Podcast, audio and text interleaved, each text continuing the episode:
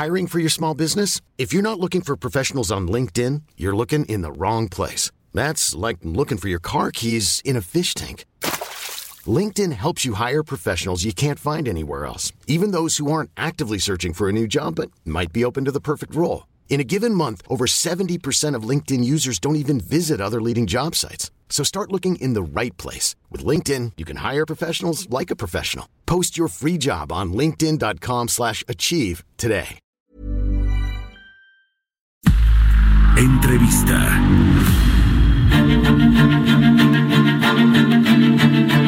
Bueno, pues ayer el Fondo Monetario Internacional advirtió que el coronavirus surgido en China genera incertidumbre para la economía global que eh, bueno pues ya viene con un ciclo eh, de desaceleración en eh, varios de los países importantes de este tema vamos a platicar con el doctor Federico Rubli asociado del Consejo Mexicano de Asuntos Internacionales cómo estás Federico muy buenos días ¿Qué tal? Muy buenos días a todos quienes nos escuchan desde temprano. Pues, ¿cuáles son las eh, principales preocupaciones de este asunto del coronavirus para la economía global? Eh, que, que el Fondo Monetario Internacional, bueno, ya había advertido, no fue la primera vez que lo hizo ayer, que venía una desaceleración económica y que se agravaría por este brote del coronavirus. Sí, así es. Eh, pues desafortunadamente tenemos un elemento de incertidumbre más para la economía mundial para este año que pues evidentemente no estaba contemplado eh, desde hace unas unas cuantas semanas, ¿no? Yo creo que este brote del coronavirus eh, va a calificar con todas las características para ser denominado un fenómeno de cisne negro, ¿verdad? O sea, estos fenómenos que tienen que cumplir con tres características, que sean inesperados, impredecibles, de magnitud importante y que son sujetos a una explicación o racionalización, pero expuesto, porque ex ante pues no hay ninguna explicación. Entonces yo creo que eso eso eso va a suceder, ¿no? Ahora importante este eh, ver los datos de cómo ha estado evolucionando este virus, porque ese es donde estriba precisamente la gran preocupación. La gran preocupación y incertidumbre es en la velocidad a la cual se ha venido propagando este virus, ¿no? O sea, simplemente al día de ayer se tienen ya eh, identificados 76.100 casos en el mundo, eh, de los cuales la, los fallecimientos han sido 2.245, prácticamente todos en, en, China, eh, hay nueve de esos 2.245 que son casos fuera de China, ¿no?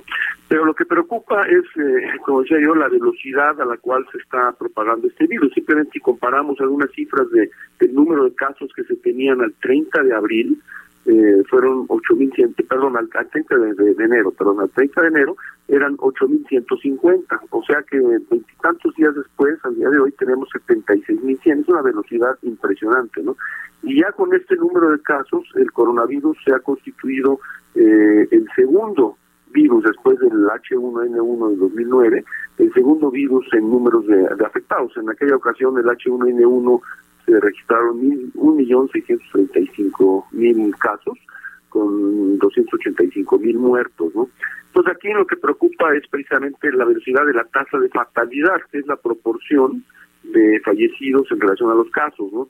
Por ahora sigue siendo muy baja esa tasa de fatalidad, ¿no? O sea, es más o menos del 3%, pero repito, ha venido subiendo desde el 30 de enero eh, de 2% a 3% sí es muy bajo si lo comparamos con los otros virus. Por ejemplo, el, H1N1 tuvo una tasa de fatalidad del 17% y todos los demás virus son más o menos de dos dígitos, ¿no?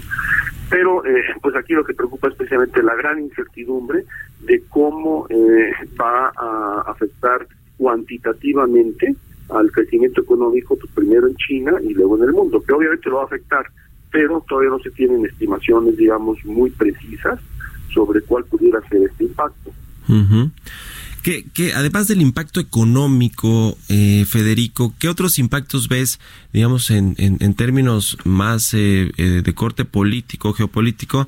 Y me remito a este asunto de, por ejemplo, de la expulsión de periodistas del diario Wall Street Journal de Estados Unidos, de China, por un editorial que consideraron allá en el gobierno chino de Beijing que era discriminatorio eh, y, por motivos radicales y sensacionalista incluso.